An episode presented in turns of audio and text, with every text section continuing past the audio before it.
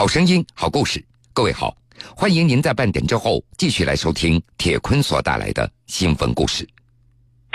三月二十二日上午，河南濮阳县第三实验小学东校区发生学生踩踏事故，造成一名学生送医途中死亡，二十一名学生受伤，其中五人重伤。如果不是这场事故，三月二十二日中午，小硕应该开心地牵着妈妈王平的手回家吃饭。当天上午八点二十分，河南濮阳县第三实验小学东校区晨读结束。这天，学校统一月考，考试要持续一小时。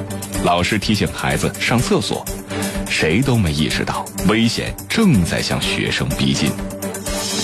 八点三十分。濮阳小学发生踩踏事件，瞬时孩子们排山倒海般涌了下来，哭喊声、求救声乱作一团。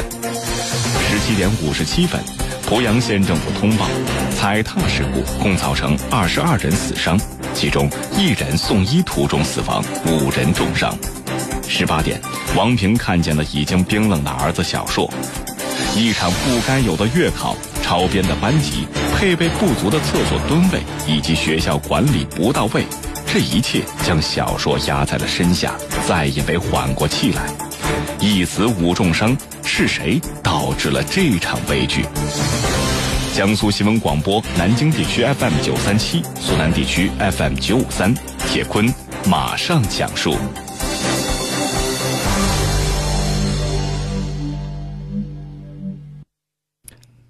小硕，男，今年才七岁，他是河南濮阳县第三实验小学一年级的学生。三月二十二号早上的七点五十分，小硕在妈妈王平的护送之下来到学校。走进校门的那一刻，懂事的孩子回眸一笑，给妈妈说了一声再见。背着书包，小硕一路小跑奔向了教室。学校的作息时间是这样。八点钟晨读，八点二十分结束，休息十分钟以后进入一天的课程。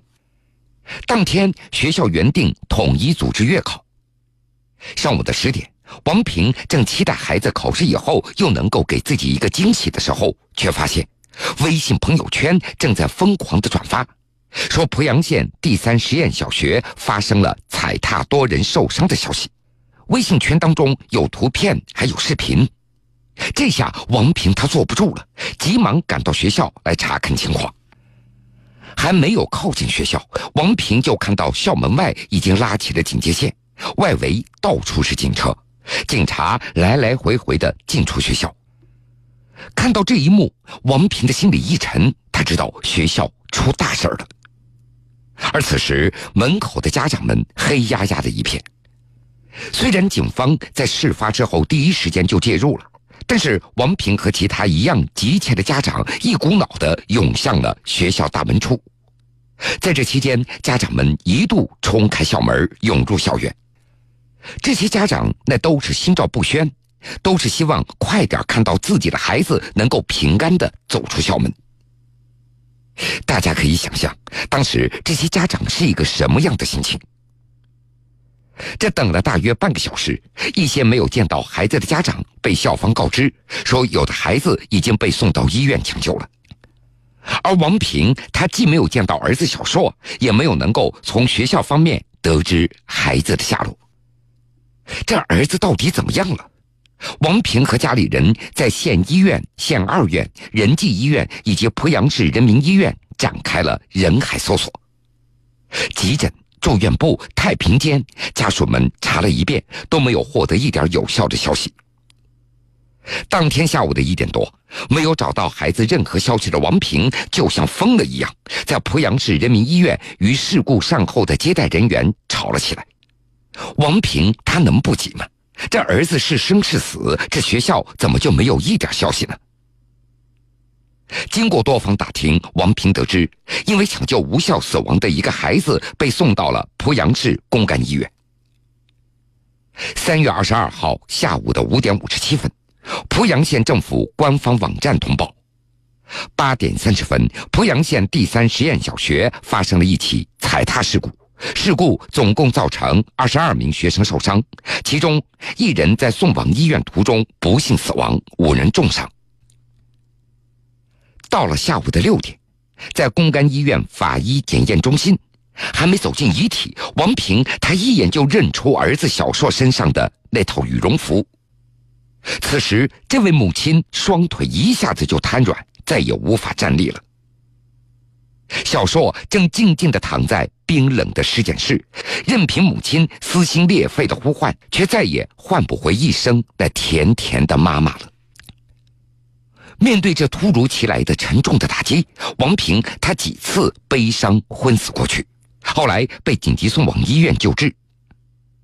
远在昆明出差的小说的父亲，原本还祈祷着儿子能够平安无事，在得知这个不幸的消息之后，他也急匆匆地踏上了归程。王平与丈夫看到儿子的身上前胸、后背、表皮都存在着大块的淤青。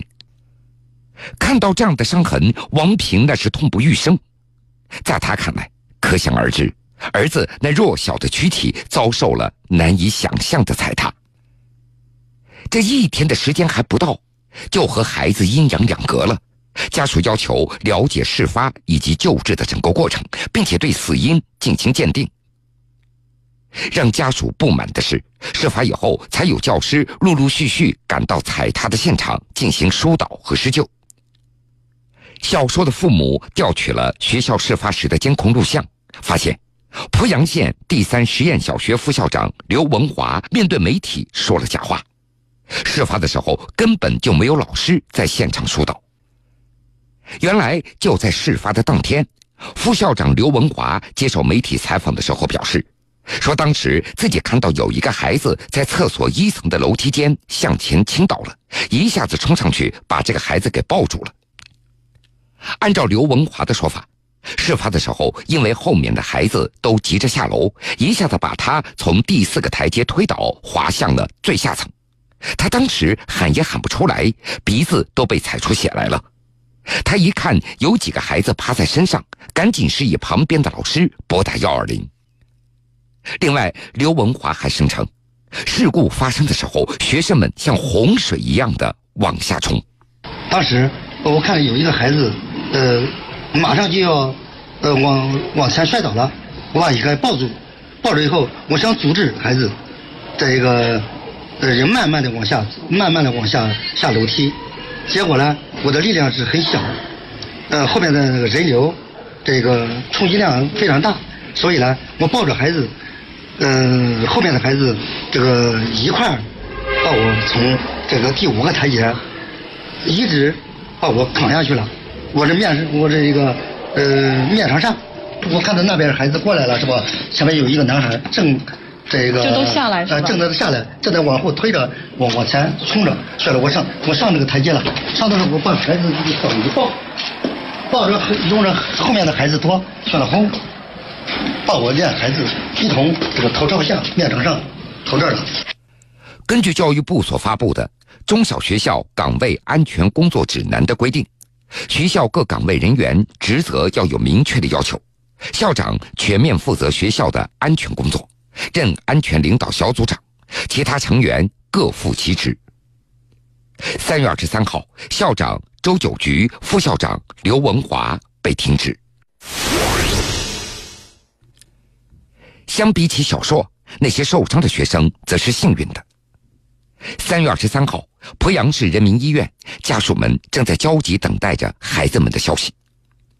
事故发生以后，受伤的学生已经全部被送往了濮阳市人民医院来救治。医院立即成立了救治小组、后勤小组、联络小组，对五名已经住进重症病房的重症患儿，派有专职医生和护士实施二对一的治疗。五名重症患儿当中，四名是七岁，一名是十岁。从北京受邀而来的医学专家对重症监护室的五名重伤学生也进行了全面的会诊。专家刚刚走出重症监护室，就被早已等候在门外的家长们团团的围住。专家介绍，孩子们目前已经度过了生命的危险期，伤情已经得到控制。听到这样的话，家长们那焦虑的目光才慢慢的退了下去。其中一名孩子的父亲没有能够靠近询问，他急得眼泪都差点出来了，一路追着跑着出去了，向专家打听自己家孩子的伤情。在得到回复以后，这位父亲的眼睛里依然闪烁着泪花，不过他的脸上终于露出了一丝放松的笑容，他长长的舒了一口气。只要孩子在，只要孩子能够早点好起来，其他的什么都不重要了。如果不是这场事故，三月二十二日中午，小硕应该开心地牵着妈妈王平的手回家吃饭。当天上午八点二十分，河南濮阳县第三实验小学东校区晨读结束。这天，学校统一月考，考试要持续一小时。老师提醒孩子上厕所，谁都没意识到危险正在向学生逼近。八点三十分。濮阳小学发生踩踏事件，瞬时孩子们排山倒海般涌了下来，哭喊声、求救声乱作一团。十七点五十七分，濮阳县政府通报，踩踏事故共造成二十二人死伤，其中一人送医途中死亡，五人重伤。一死五重伤，是谁导致了这场悲剧？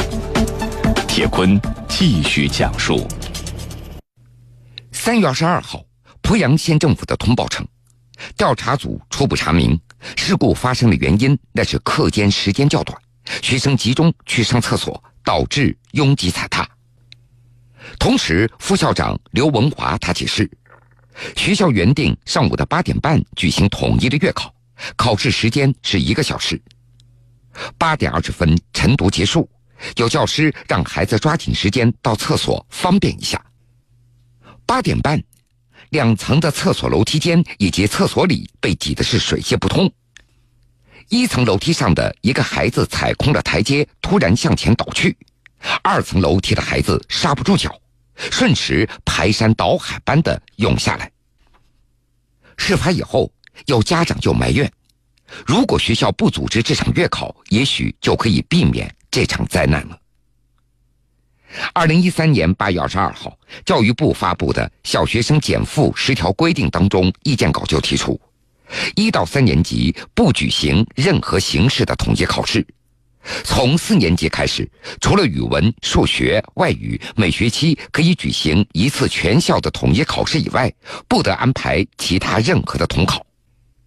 每门功课每学期的测试不超过两次，考试内容严禁超出课程标准。针对为什么会对小学生组织月考的问题，濮阳县教育局教研室的人员表示，说学校这次组织的月考，教育局没有能够发现，而截止到目前，学校对此也没有回应。也有家长认为，造成如此严重的后果，除了校方有安全管理的漏洞之外，教学配套不完善、教育投入不足也是重要的原因。经过采访，记者发现。濮阳县第三实验小学东校区学员超编严重。濮阳县第三实验小学东校区设有一、三、四个年级，其中一年级十个班，三年级八个班，四年级五个班，总共有一千七百零四名的学生。而教育部城市普通中小学校舍建设标准就规定，城市完全小学最大规模三十个班，一千三百五十人。班级的平均规模不应该超过四十五人。而濮阳县第三实验小学东校区四年级二班的一名学生告诉记者，说自己所在的班级上现有学生七十八人，该年级有五个班，每个班那都在六十人以上。在濮阳市人民医院正在病房外守护孩子的一位家长介绍，受伤的孩子就读在一年级。他们的班级当中学生为八十人，这位家长气愤地说：“短短十分钟的时间，一千七百零四名学生突然集中拥往厕所方便，如果再回到座位，这根本是不可能完成的任务。”国家学校体育卫生条件试行基本标准也规定，学校厕所女生应该按照每十五人设一个蹲位，男生应该按照每三十人设一个蹲位。每四十人设一米长的小便槽。而濮阳县第三实验小学东校区两层的厕所楼中只有五个厕所，其中女厕所两个，共二十四个蹲位；男厕所三个，总共十五个蹲位，以及两个长达五米的小便池。如果男女生的比例为一比一，那么所需要的吨位应该为八十五个，远超现在的三十九个。而小便池则需要二十一米，现有的十米也没有达标。在事发当天的通报中，濮阳县政府要求对濮阳县第三实验小学实施改造，改善教学设施条件。三月二十三号下午的三点多，小硕的尸检完毕，在被转送到殡仪馆之前，需要给孩子买一套干净的新衣服，因为之前孩子的衣服在踩踏当中被弄脏了。下午的四点五十分，一辆幺二零急救车开到了法医检验中心的门前，四名急救医护人员携带医疗设备陪同而来。小硕的父母被亲戚和医护人员搀扶着，着急的也下了急救车。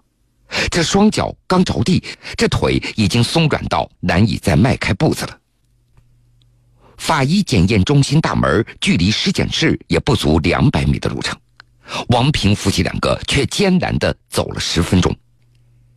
进入尸检室大门的那一刻，孩子的母亲王平再度昏厥过去，孩子正静静地躺在尸检室的担架车上，近在咫尺，却不能够再靠近一步了。王平失声痛哭，亲属们几次安抚，才将小硕的父母送往医院的病房里。而同一天，学校已经开始对校舍配套的厕所进行了升级改造，打通了厕所二楼与教学楼的通道，而且又增加了几个坑位。濮阳县教育局的一名官员说：“伴随着城市化的发展，大量农村孩子随着父母务工进城，给学校带来了很大的压力。